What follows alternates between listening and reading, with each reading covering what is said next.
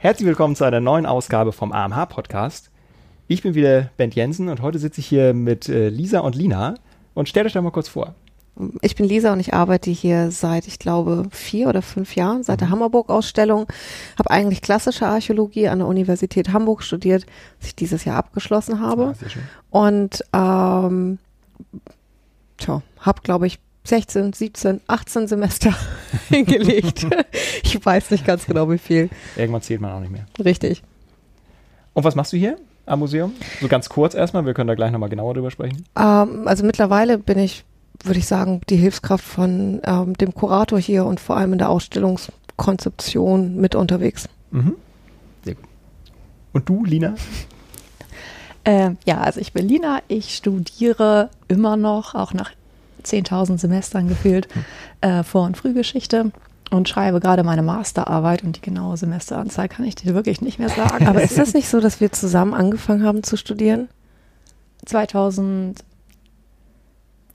es war nicht in den 90er Jahren, es war Ja, definitiv ja. nach 2000. Ich weiß, dass ich 2008 mein Abi gemacht habe. Dann habe ich ein Jahr lang nichts gemacht. Dann haben wir zusammen Ja, angefangen. siehst du. Doch, Guck, stimmt. also dann sind wir irgendwo zwischen 16 und 20. Ich dachte, ich Jahre mit 14 alt, Jahre Semestern. alt, nicht Semester. Richtig. Das sieht man. Ja, ja, ja. ja. Und ich arbeite hier im Digitalisierungsprojekt und bin beim Hems Museum seit 2014 und seit anderthalb Jahren in dem Digitalisierungsprojekt. Also auch schon eine ganze Weile bist du hier tatsächlich. Mhm. Schlecht. Was bedeutet das denn, in einem Digitalisierungsprojekt zu sein?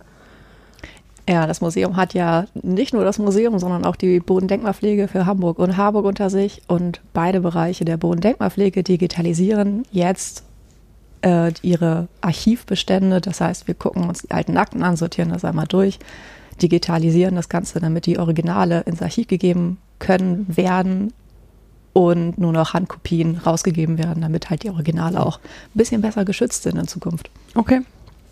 Und das sind, äh, was heißt es genau, verschiedene Akten? Die, was ist da, was beinhaltet das? Hamburg hat ja so über 3000 Fundplätze Mhm. und zu jeder gibt es eine Akte, wo drin steht, wer da wann mal irgendwas gemacht hat, wer vielleicht mal was gefunden hat, wo eine Baumaßnahme stattgefunden hat. Also ihr fasst die ganze archäologische Vergangenheit Hamburgs an. Wir fassen tatsächlich jedes einzelne Schön. Blatt einmal an, Ja. riechen manchmal dran, das scheiden wir. wir nehmen keine Geschmacksproben, keine Geruchsproben. wir sichten das Ganze nur und das sind so, also das Ganze gegliedert zeitlich spätes 18. Jahrhundert bis Mhm. jetzt rangeführt. Wirklich viele verschiedene Sachen. Und da schon was Witziges bei gefunden? Nee, stell du ruhig die Frage. Ja. Ja. Nee, ist gut, ist gut. Ach, ja, so, äh, was, was ich persönlich am besten finde, sind immer, wir haben viele Zeitungsartikel und auch Ah. so, neulich hatte ich einen, der war von 1912, 1913, Lokalarchäologie natürlich in einem Lokalblatt und dann neben dem Artikel über Bauer XY hat ein Steinbeil gefunden, war dann die nächste Nachricht, so zwei Lehrlinge sind betrunken aus dem Baum gefallen, brauchen medizinische Versorgung. Da hat sich in den letzten 100 Jahren nicht viel geändert. Total gut. Ich würde gerne den Baum sehen. Wie Existiert sind Sie da noch? noch Ist da ein? Mahnmal dran? Was machst du genau, Lisa? Oh, das ist unterschiedlich, je nach Tagesstimmung. Äh, und sehr unterschiedlich, wofür ich würde sagen, Michael, eben Michael mich auch gerade braucht. Ähm, also ich habe angefangen mit dem Hammerburg-Projekt hier und dem damaligen Volontär hier eigentlich wissenschaftlich zugearbeitet. Mittlerweile ist der, ist schwer zu definieren, also relativ flexibel, ähm, ob das jetzt gerade, also was gerade halt ansteht, ob das Leihverkehr ist oder Raumgestaltung oder eben auch wissenschaftliche Res Recherche. Ja. Also sowas, was ich mitgekriegt habe von dir, ist, dass du dich viel um die Ausstellung kümmerst, ja, zum Beispiel. Aber das ist nicht das Einzige natürlich, was du machst. Ja, das ne? ist also das vor allem, wo das Herzblut reinfließt. Ja. Genau, das heißt, jetzt bist du ja auch gerade dabei, eine neue Ausstellung zu konzipieren mit. Ja, die konzipiere ich nicht, ähm, die habe ich aber gefunden. Ah. Ähm, die kommt aus dem Neandertal-Museum in Mettland, äh, Mhm. in Met, Gott, wie heißt es? Mann. Mettmann. Mhm. Also aus dem Neandertal-Museum in Mettmann. Die haben äh, in einer Kooperation mit unterschiedlichen Einrichtungen eben zwei Millionen Jahre Migration konzipiert, Mhm. die thematisch natürlich brandaktuell ist und auch unter anderem auf unsere, aus, aufgrund unserer Lage auch gut hier an das Haus passt. Und mhm. die muss eben nicht mehr konzipiert werden, aber die werden wir ein Stückchen erweitern und dann Teile, ähm, die in der Ausstellung schon vorgegeben sind, weiter ausbauen und mehr quasi an unseren Ort anpassen. Mhm. Ah und da bist du stark involviert in dem quasi ja, das geht jetzt gerade los. Also ähm, ja. die Verträge sind jetzt unterschrieben worden, dass die Ausstellung hierher kommt und mhm. das ist eigentlich der Punkt, an dem man wirklich erst konkret anfängt zu arbeiten. Ja. ja. Hast du das während des Studiums schon angefangen, dich so auf museale Arbeit zu konzentrieren oder kam das zufällig oder bist du so reingewachsen? Das ist ähm, ein Zufall gewesen irgendwo. Also ich war während des Bachelorstudiums nicht wirklich überzeugt von dem, was wir da tun, muss ich ehrlich sagen. Und habe überlegt, nach dem ähm, ersten Abschluss dann eine Gärtnerlehre zu machen und hatte vor, historisch schon antike Gärten nachzubauen. Und dachte aber, ähm, dass es leichtsinnig wäre, das Studium über Bord zu werfen, ohne quasi einmal in dem Bereich gearbeitet zu haben. Und Oh, dann war ich zur richtigen Zeit am richtigen Ort. Also ich hatte hier nach einer Praktikumsstelle gefragt und hatte mich mit Michael zusammengesetzt, dem ich auch erzählt habe, ich mache das jetzt und dann werde ich Gärtnerin. um, ähm, und wir brauchten ähm, sie hier aber dringend Verstärkung im Hammerburg-Projekt. Oh, und darüber ist mir dann quasi so eine Stelle geschnitzt worden, ähm, auf der ich, auf deren Verlängerung ich glaube, ich immer noch sitze. um, und ja, das hat eine ganz große Leidenschaft ent, äh, entfacht. Also während des Studiums oder während ähm, des Anfangs war es für mich schwierig, quasi den aktuellen Nutzen in unserer Arbeit zu finden. Also gerade in der klassischen Archäologie ist das ja nochmal was anderes. Mhm. Aber es nutzt halt nichts, irgendwie zu forschen um des Forschens willen oder zu buddeln um des Buddelns willen, sondern es muss alles vermittelt werden. Also es muss einen aktuellen Sinn haben. Und das Museum ist für mich der direkte Weg dahin, das eben zu vermitteln ähm, und Menschen mit ihrer Vergangenheit zu begeistern. Und vor allem ähm, haben wir alle dieselbe Vergangenheit. Das heißt, wenn wir das schaffen zu vermitteln, dass wir alle dieselbe Vergangenheit haben, dann können wir ganz andere Identifikationsfragen stellen und eventuell auch neue Wege für unsere gemeinsame Zukunft finden. Das ist pathetisch, aber das ist unser wow. Auftrag. Das ist, glaube ich, auch eine Gemeinsamkeit von klassischer Archäologie und Vor- und Frühgeschichte. Wenn man das zusammenwirft, man kann eigentlich auf so einen Grundnenner kommen, dass wir beide uns damit beschäftigen, dass Menschen einfach sich bewegt haben. Ja, zum mhm. Beispiel. Stimmt, ja. Es ist ja alles gar nicht zu, also voneinander zu trennen. Es ist ja so absurd, wenn wir uns in der Spätantike dann die Barbareneinfälle äh, angucken und ihr euch die Völkerwanderungszeit.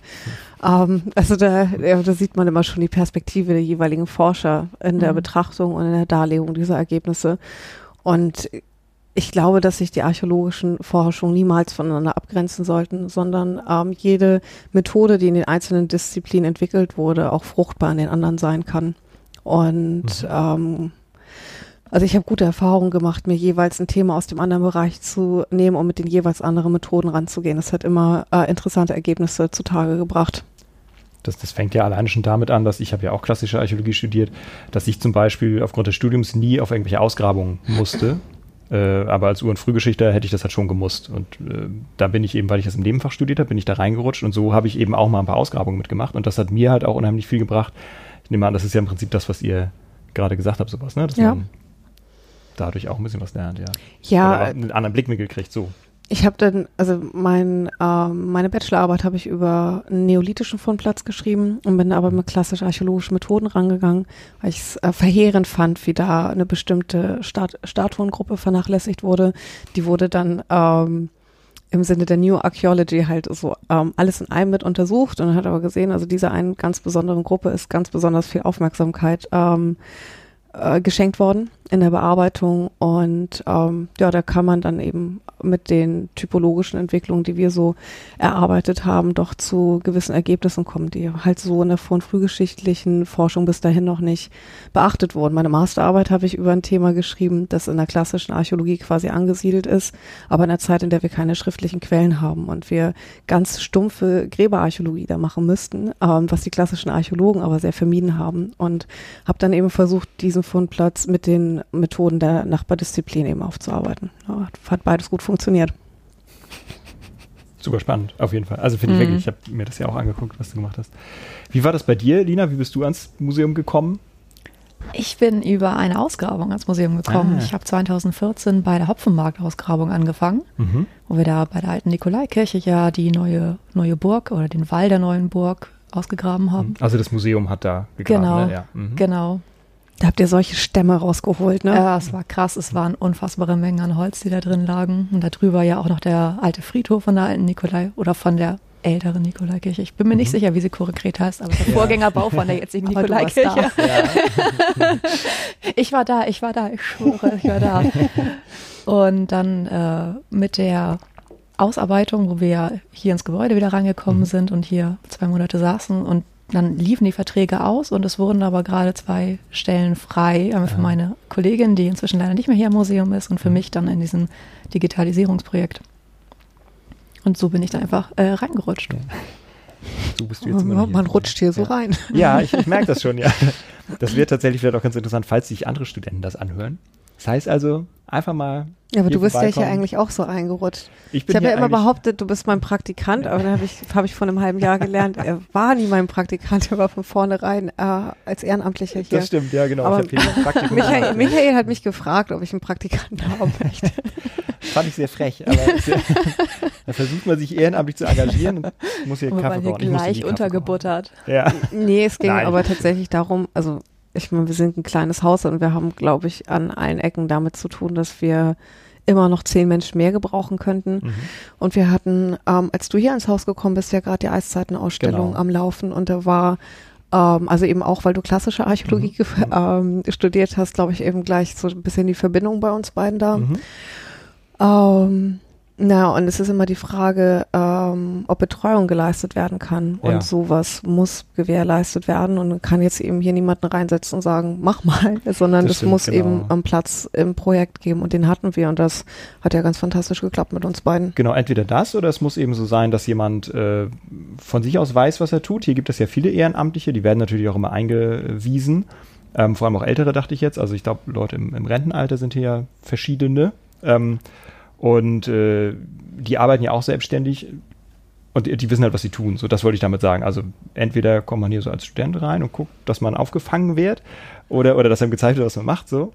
Oder eben, wenn man schon Ahnung hat, genau, dann kann man sich hier eben auch äh, engagieren. So, das wollte ich sagen. Ich glaube, das ist dieses Reinrutschen, weil es dann eben an ähm, gewissen Stellen passt. Mhm. Also nicht jeder bleibt hier kleben und nicht jeder möchte hier auch kleben bleiben. Das also stimmt, genau. Das ich habe natürlich auch, Studenten erlebt, die dann ganz froh waren, wenn sie irgendwie auch weggekommen sind, weil Klar. die Arbeit sie dann eben, also dem, der bestimmte Bereich, den sie gemacht haben, eben nicht so glücklich gemacht hat oder erfüllt hat, wie also meine Stelle das mit mir tut und Mhm. ich denke auch deine mit dir. Ja. ja, wir haben ja auch den Unterschied, dass du die museale Arbeit machst und ich in der Bodendenkmalpflege. Und Genau. gerade wenn man, also viele Studenten kommen ja auch her und wollen dann vielleicht lieber aktiv sein, wollen lieber rausfahren, lieber ausgraben. Genau. Und da muss man dann auch gucken, dass man dann die passende Stelle auch gefunden hat. Ja, wenn Sonst du dann nur passt da nicht. sitzt und GIS machst, ich, also alles für mich Tarotkarten legen, was da unten passiert. ähm, aber das wäre, glaube ich, was, wo ich dann, also eventuell auch nicht so lange hier ähm, geblieben wäre, wenn das so ein Bereich gewesen wäre, in den ich reingekommen wäre. Kann schon gut sein. Hm, Das ist ja aber genau das, ne? dass man so als Archäologiestudent denkt man erstmal so, man gräbt aus. So, und äh, wenn man dann halt hier ans Museum kommt und dann eben nicht ausgräbt. Dachtest du das? Ich, also ich nicht, als klassischer Archäologe nicht, aber ich wusste, dass die Frühgeschichte, die graben alle immer nur aus. Die sitzen den ganzen Tag da und buddeln in Löchern rum und holen Sachen raus und wir gucken uns eben die Statuen an, die irgendwo rumstanden, zählen deren und so. Das war halt äh, mein Studium in Kiel. War schön. nee, also was ich mich gefragt habe, ich habe ja äh, Master studiert. Äh, Nein, Quatsch, das stimmt überhaupt nicht. Ich habe war ich. Magister studiert. So, ist auch ein bisschen her. Ich habe ja, Ja, Magister. zehn Jahre, ne? Wir müssen gleich mal sagen, dass Ben ja schon deutlich über 60 ist. Und er hat manchmal so Momente, wo er dann ein bisschen verwirrt ist. Ach, ich weiß auch gar nicht, was ich hier mache eigentlich.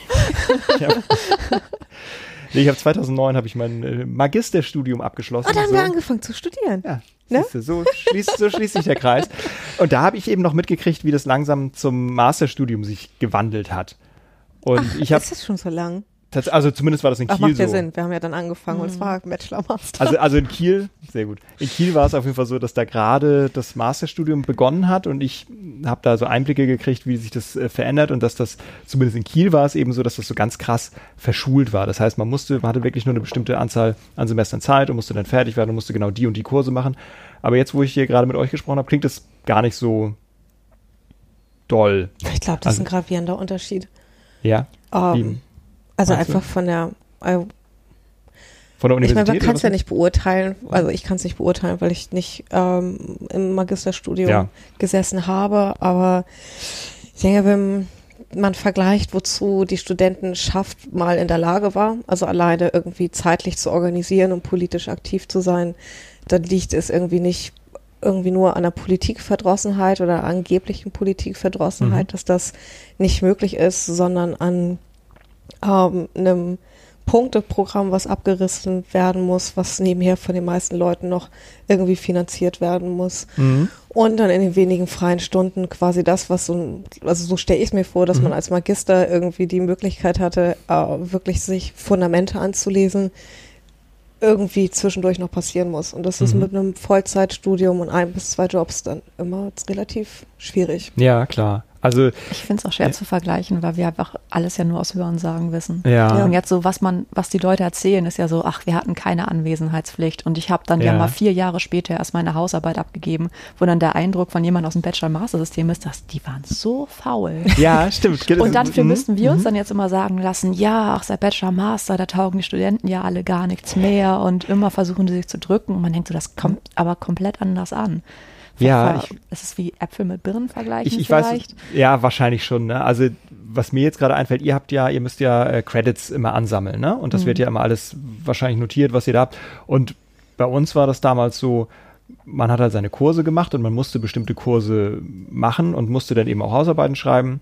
Und klar, wenn die Hausarbeiten dann äh, nicht gut genug waren, dann musste man den, wurde einem der Kurs halt nicht anerkannt. Aber im Prinzip klingt das für mich deswegen auch so, so ein bisschen von meiner Forschung, als wäre das ein bisschen gemütlicher gewesen, mein Studium als, als Magister, weil man sich da eben tatsächlich ein bisschen mehr Zeit lassen konnte auch und die Gelegenheit hatte, eben noch viele Sachen nebenbei zu machen. Ich habe ja auch gearbeitet nebenbei, so ist das nicht, aber ich musste jetzt nicht zwangsweise in diesem Semester fünf verschiedene Kurse machen, sondern ich konnte auch mal einen machen, dann mache ich die anderen Kurse halt nächstes Semester, weil mir die in dem Semester nicht so gut gefielen. Ich glaube, das könntest du jetzt halt auch machen, musst ja. halt schauen, wie du dich finanzierst. Ja, so, gut. also ich mhm. habe es halt nicht in Regelstudienzeit geschafft. Nee, wenn ihr sagt, ne, dass ihr jetzt auch gerade nach acht Jahren für welches Jahr Hat er gerade eine Zahl genannt?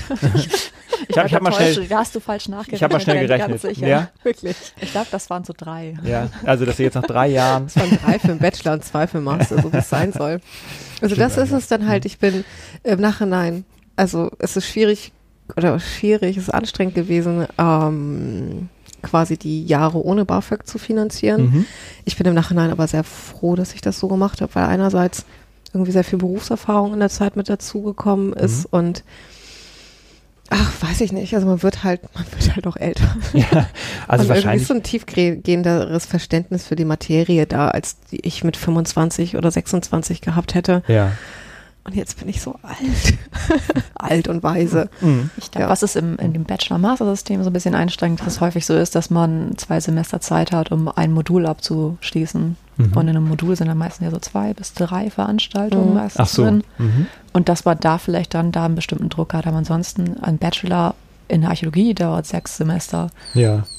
Und ist auch und zu schaffen. Und es ist in der Zeit zu schaffen. Aber theoretisch hast du Zeit, doppelte Studienzeit plus zwei Semester. Also du könntest ah. das Ganze auch 14 Semester, ohne dass du exmatrikuliert wirst, okay. durchzumachen. Aber wo wir hinten bei den, bei den Rentnern waren, die hier freiwillige Arbeit machen, da können wir ja nochmal auf die tolle AG hinweisen, über die Jochen Brandt letzte, im Stimmt. letzten Podcast ja auch schon gesprochen hat. Ja. Wo sich Leute melden können, mitarbeiten können, Begehung machen, ganz verschiedene Aufgaben, die durch Jochen Brandt also ja. den Archäologen vom Landkreis Harburg auch super betreut wird und die echt tolle Arbeit machen.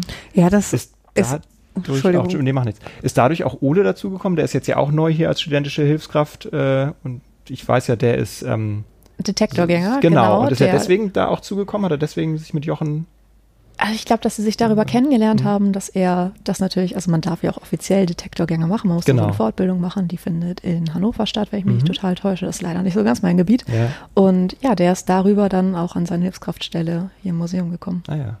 Was ich das Besondere daran finde, also einerseits, dass er sich eben auch dafür einsetzt ähm, und irgendwie regelmäßig Treffen mit denen hat und ähm, die sehr gut betreut ist, dass das so ein bisschen die Möglichkeit ist, diesen Traum also auch den Traum, den man von der Archäologie hat, wirklich zu leben. Ganz viele das kennt ihr bestimmt auch, erzählt ihr, dass ihr Archäologen seid und entweder das ist, what? Mhm.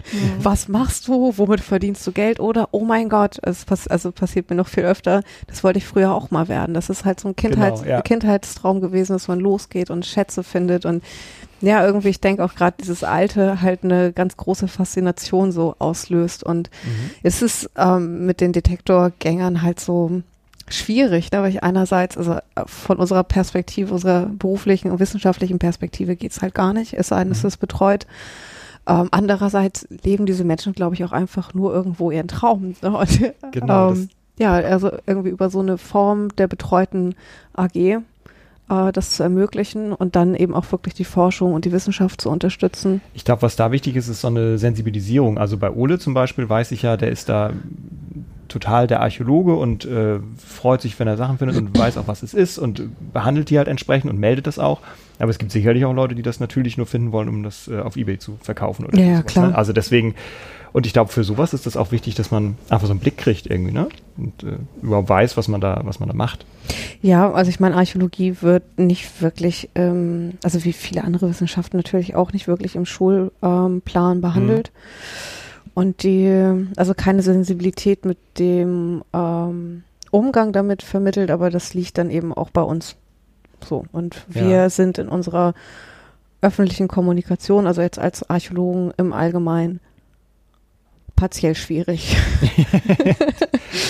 Ja, wahrscheinlich auch, weil das Thema vordergründig irgendwie so offensichtlich ist. Das sind halt alte Sachen und man gräbt halt irgendwie Römer aus oder sowas. Aber wenn man sich damit beschäftigt, steckt da halt noch viel mehr hinter und deswegen ist es auch einigermaßen kompliziert, da Zugang zu finden, oder? Oder eher nicht? Ich weiß es nicht, ich habe manchmal das Gefühl, aber wenn man selber oder wenn ich selber so, so in Dingen drinne stecke, dann weiß ich auch, dass mir der Blick von außen eben überhaupt nicht mehr möglich ist. Ja. Ich habe aber das Gefühl, dass das Bild der Archäologie halt mittlerweile extrem durch Dokumentation durch Dokumentation ähm, gemalt wird. Mhm. Also es ist dann eben auch wirklich noch diese Schatzjäger und coole Geschichten und tolle Bilder und Krieger und Könige und was auch immer.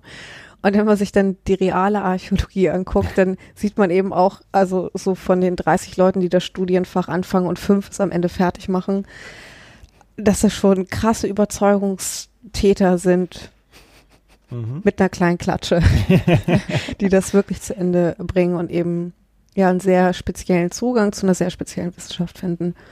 Und Mhm. dementsprechend, glaube ich, auch sehr spezielle Ansichten über diese und über die Welt ganz im Allgemeinen haben. Das kann gut sein, ja. Ist das so?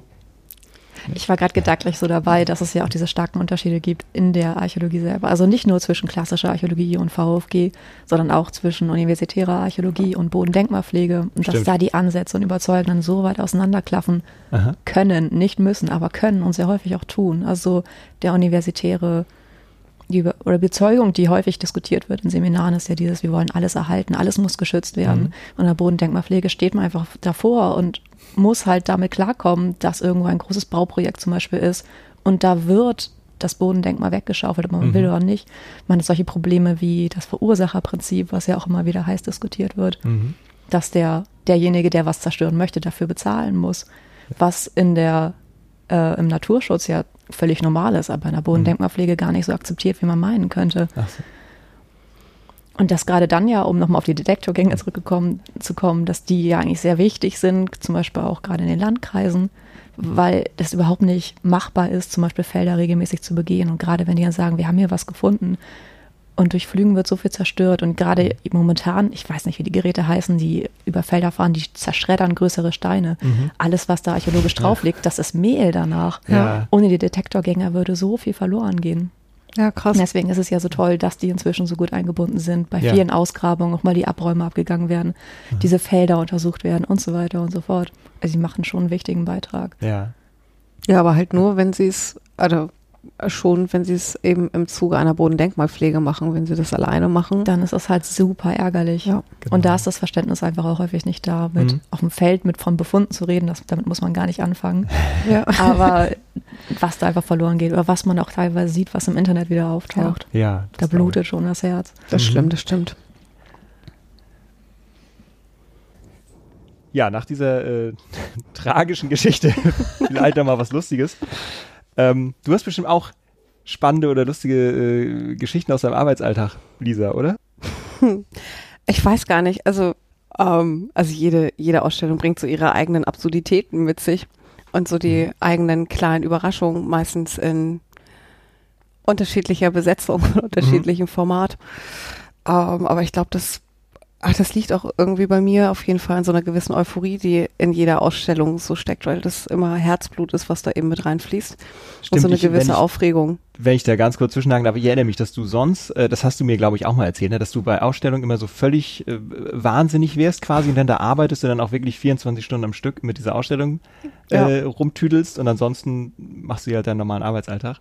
Ja, ich werde dann extrem neurotisch. Das ist ja. auch also auf jeden Fall an der, an der Grenze zu geisteskrank. ich, ich, erinnere mich an die schöne Geschichte, wie wir, wie wir die Fußstapfen in der Eiszeitenausstellung äh, aufgeklebt haben. Ja, das ist eine von den Ideen gewesen, wo ich tatsächlich auch mal, also äh, stolz ist immer so ein übertriebenes Wort, aber das war ähm, was, was ich selber für eine gute Idee gehalten habe und das haben mhm. wir ja dann auch schön zusammen umgesetzt. Das war ähm, wir wollten eine kreative Ausstellungsführung haben. Wir haben ja zwei Räume, die wir quasi bespielen in der Sonderausstellung und wollten zeigen, dass man quasi in zwei unterschiedliche Richtungen gehen mhm. kann, also sich das thematisch aussuchen kann und haben ja dann mit unterschiedlichen Fußspuren haben wir gar nicht, wir haben nur mit dem Mammut Fußspuren nee, wir, wir, haben, wir hatten Mammutfußspuren einmal gemacht, die habe ich gegangen, weil ich äh, angeblich größere, größere, äh, hier, längere Beine habe. Die Menschen hatten wir noch drin, die und sind dann, oben lang und gelaufen. Du bist das ne? Kind ja. gewesen. Ja, stimmt, witzig. Ja weil ja. ich so klein bin, ne? Genau, das war, das war ziemlich witzig. Ja, ist jetzt nicht so furchtbar lustig, die Geschichte, aber auf jeden Fall. Das war eure lustige Geschichte. Das war Bens lustige Geschichte. hm. Ja, ich ja, weiß nicht. Also zum Beispiel bei der ähm, bei der Entenausstellung, die wir jetzt unten gerade haben, also plötzlich hat, hat ja, denke ich, jeder irgendwie, wenn ein neues Thema in das Leben kommt und so ganz intensiv irgendwie behandelt wird, dann sehe ich zumindest mal kurz die Welt anders. Also dann mhm. guckt mich jede Ente an, dann guckt mich irgendwie jeder Disney Comicladen irgendwie anders an und ich Stimmt. ja. Gibt es nicht so Missverständnisse oder Sachen, die einfach komplett schief gelaufen sind beim Konzeptieren, Konzeption, Konzeptionieren? Bei, beim Erstellen von Ausstellungen. das kriegt er geschnitten, keine Sorge. ähm, ey, das ist so ein, das ist auf jeden Fall ein interessanter, wie heißt das, ein, ähm, so eine Verkette, Verkettung von Ereignissen gewesen bei der Eiszeitenausstellung. Ähm, ich habe die Leihliste oder also die die äh, Objektlisten aus St. Petersburg bekommen und habe gesagt bekommen, kreuz mal an, welche Objekte du toll findest. Herr Weiß hatte schon eine sehr kleine Vorauswahl von ähm, einigen Frauenstatuetten, glaube ich, vor allem getroffen, die er gerne haben wollte. Und ich habe gefragt, soll ich alles ankreuzen, was ich toll finde? Und irgendwie meinten sie dann, ja, mach das mal. Und na, normalerweise läuft das im Leihverkehr so ab, ab, dass wir eben eine Voranfrage stellen. Dann erfahren wir von dem eventuellen Leihgeber, was dafür zu, davon zur Verfügung steht. Ähm, und dann wird dieser Leihvorgang fertig gemacht. Und im Fall von St. Petersburg haben wir dann diese über 100 angekreuzten Objekte irgendwie da halt hingeschickt. Ähm, und das wurde da aber nicht als Voranfrage aufgefasst, sondern wir haben dann so nach zwei, drei Wochen festgestellt, dass das gerade komplett in Bearbeitung steckt und diese verdammten 100 Objekte kommen. Und wir saßen hier und die haben natürlich, ähm, also größtenteils, weil das einfach unfassbar altes Elfenbein ist, ähm, konservatorische Maßnahmen nötig, die unglaublich sind. Also wir hatten von vornherein eben eingeplant, den oberen Raum auch runterzukühlen, damit da, aber ja, das hätte halt niemals alles in den oberen Raum gepasst. Und ab dem Punkt war das eine ziemliche logistische Meisterleistung, diese Sachen da alle auch konzeptionell irgendwie in ein vernünftiges, in eine vernünftige Ausstellung zu packen. Also so viel, so viel großartige Eiszeitkunst wird man, glaube ich, in Deutschland lange nicht zu Gesicht bekommen, weil das auch unfassbare Arbeit ist, die das mit sich gezogen hat. Mhm. Alleine, da war ich ja dann nicht dabei, aber das Prozedere, das mit auszupacken und ja. alles so in seine Vitrinen einzeln zu verfrachten, was dann eben auch von dem Kurator aus St. Petersburg gemacht wurde, unter ähm, großer Aufsicht. So, das mhm. war, war, war ein ziemlich krasser Aufriss. Ja. Und witzigerweise, oder was heißt witzigerweise, aber die ähm, Kunstkammer St. Petersburg ähm, konzeptioniert jetzt ihre Dauerausstellung neu. Ganz viele von den Objekten, die wir ausgeliehen haben, werden jetzt eben dort auch fest integriert und werden Russland so lange nicht mehr verlassen. Also auch im Nachhinein war es auf jeden Fall sehr schön, dass wir diese Auswahl getroffen hatten und die hier gezeigt werden konnte. Super. Ja, sehr schön für alle Leute, die die Chance genutzt haben, um sich das anzugucken. Ja, das ja. haben leider nicht so viele. Also ich hätte gedacht, gerade bei der Ausstellung, dass es im Fachpublikum große Kreise schlägt. Also mhm. da hätte ich jetzt wirklich erwartet, obwohl wir sie natürlich nicht alle einzeln jetzt abgehakt haben, aber dass die Institute, also die vor- und frühgeschichtliche Institute aus ganz Deutschland hierher mhm. kommen und das war sehr gering. Mhm. Ja, leider. Stimmt. Die Documenta war jetzt ja eine, ähm, eine Wanderausstellung.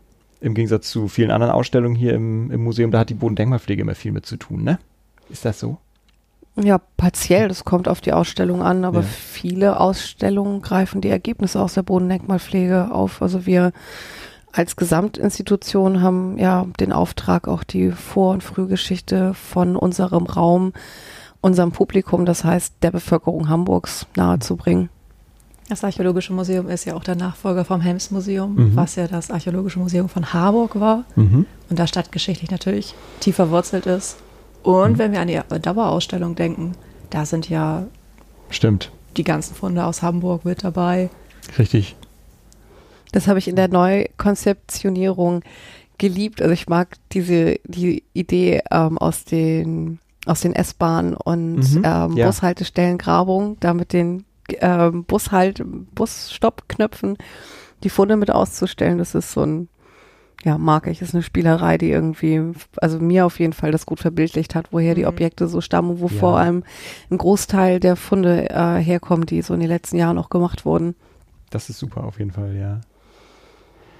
Was denn äh, euer Bezug zu Harburg? Also ich weiß, du bist hier geboren und aufgewachsen, Lisa? Ich bin hier ähm, nicht geboren, aber bist hier nicht geboren tatsächlich? nicht. Okay, gut. Also du bist hier aufgewachsen in Harburg. und Lina nicht. Nee. ich komme von nördlich der Elbe. Aber trotzdem aus Harburg. Äh, aus Harburg. Harburg ist ja sehr groß. Trotzdem aus Hamburg. Ja, aber nicht aus Harburg. aber ist auf jeden Fall jemand, der weiß, das zu differenzieren. ja, man muss da ja auch klare Linien ziehen. Wenn, wenn man weiß, wo man herkommt, dann ist es mhm. nördlich der Elbe Harburg und südlich der Elbe Harburg. Irgendwie Hamburg, Harburg, aber eher Harburg. Ja. ja, das, das ist richtig. Was? Ja, das ist richtig. Ja, das, das Interessante ist ja, ja für mich als, als, äh, als Zugezogenen, dass ich, äh, hatte ich euch, glaube ich, auch schon mal so erzählt, dass ähm, ich komme ja aus Kiel ursprünglich und für mich ist das halt alles Hamburg. Und hier ist es, ja, Harburg ist halt schon irgendwie ein, schon so ein eigener Stadtteil natürlich, aber für mich ist es halt trotzdem Hamburg und nicht nur Harburg. Und äh, auch wenn mich Leute vorher gewarnt haben, als ich hier gezogen bin und gesagt haben, so, was, du ziehst nach Harburg, musst du super vorsichtig sein. Ähm, ja, bin ich hier total zufrieden. Also. Ich finde, das ist ähm, eigentlich so ein schönes Beispiel gerade für Menschen, die im historischen Bereich tätig sind, wie ähm, weit unsere Geschichte quasi, unser, äh, unser Ich-Empfinden mitbestimmt. Okay, das Großstadtgesetz Hamburg ist 1937 ab, äh, wie heißt es, bestimmt worden. Mhm. Ich glaube 1938 umgesetzt worden. Und mhm. wir sind halt fernab von einer Generation, die diese zwei Städte, das Zwei-Städte-Konzept kennengelernt hat, sondern wir mhm. sind halt eigentlich alle in derselben Stadt groß geworden, aber so im simplen Sprachgebrauch ist die Trennung eben noch da, ist der Fluss irgendwie auf jeden Fall mehr als etwas, was über Verkehrsmittel überwunden werden muss.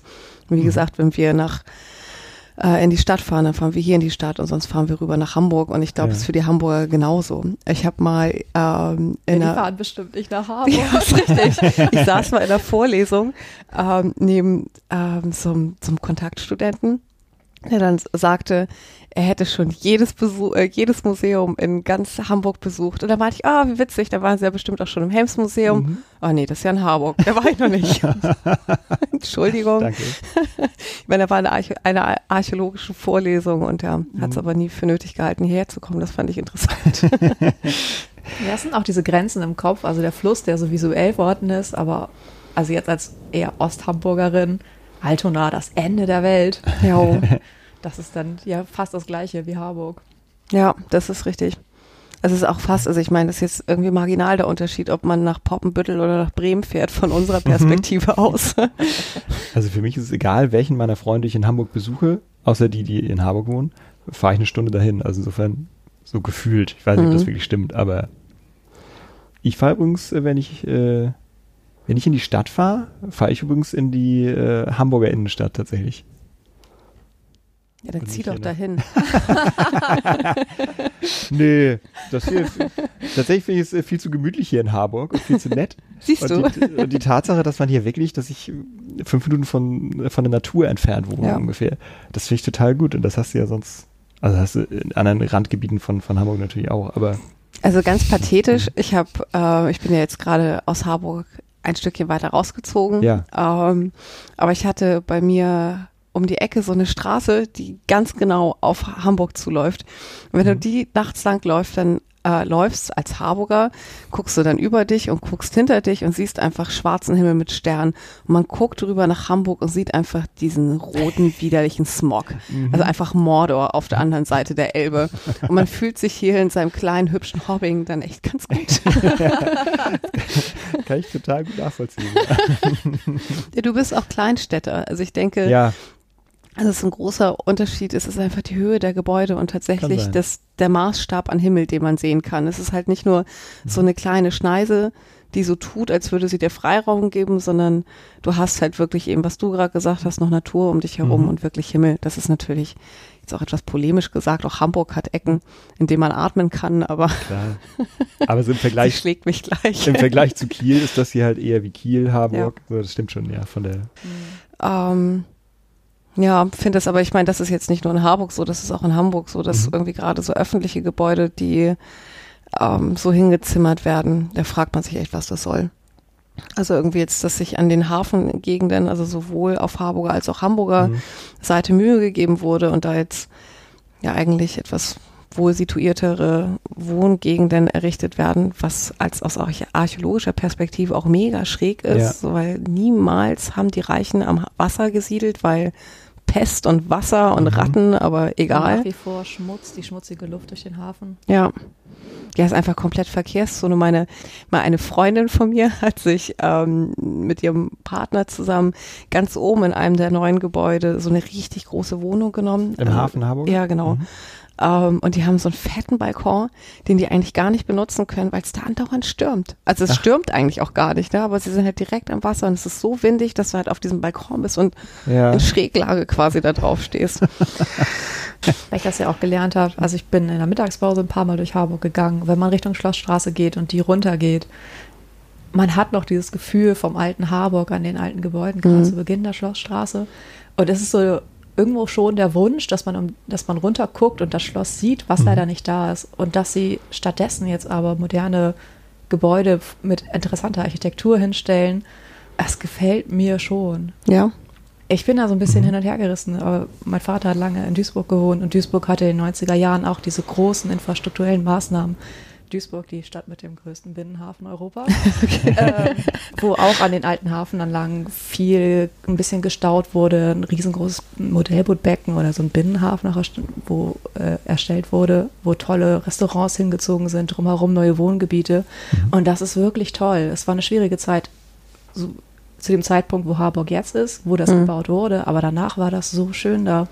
Ich habe mich da sehr, sehr wohl gefühlt. Und ich hoffe so ein bisschen, dass Harburg dieses Gefühl dann auch bekommt. Ja. Ich frage mich, ob sich das so durch, äh, durchsetzt, weil die, die Wohngebiete so undurchmischt sind. Also es ist schon so, dass sich der durchschnittliche Harburg nicht leisten kann, da zu wohnen. Und natürlich, wenn das wächst und sich so ein bisschen, also aus sich selber heraus quasi erholt und so einen eigenen Rhythmus entwickelt, dann kann ich mir das auch vorstellen, dass das wirklich ein gelebter Stadtteil wird. Mhm. Aber so jetzt gerade ist es halt skurril. Ne? Mhm. Also ich denke, dann ist so ein, so ein Blick von außen auch nochmal etwas angenehmer und objektiver, als wenn man hier eben groß geworden ist und diese alten Straßenzüge eben noch gewohnt sind. Es sind halt die Sachen, die uns optisch geprägt haben, die uns Mhm. beigebracht haben, wie ein Hafen auszusehen hat. Also ja, und dann wird Ja. das dann eben einfach alles so krass weggerissen und Komplett durch so eine verändert. ganz neue Architektur Ja. ersetzt.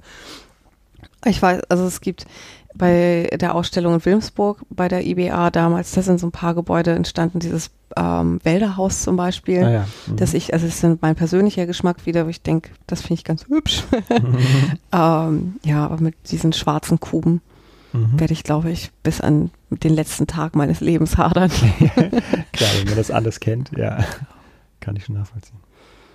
Gut, dann mit diesen Ausblicken von Harburg über die Elbe zurück nach Harburg. ähm, äh, Das war ein böser. Blick. Das war, naja, je nachdem, wie man es wie man's sieht. Ähm, wollte ich mich einfach mal bedanken bei euch. Danke, Lina, Lisa und äh, danke, Emma, der netten Hundedame, die hier im Hintergrund ab und zu mal Geräusche gemacht hat. Vielleicht hört man es. Ähm, ja, wie gesagt, vielen Dank und dann hören wir uns äh, das nächste Mal. Zurück ins Studio.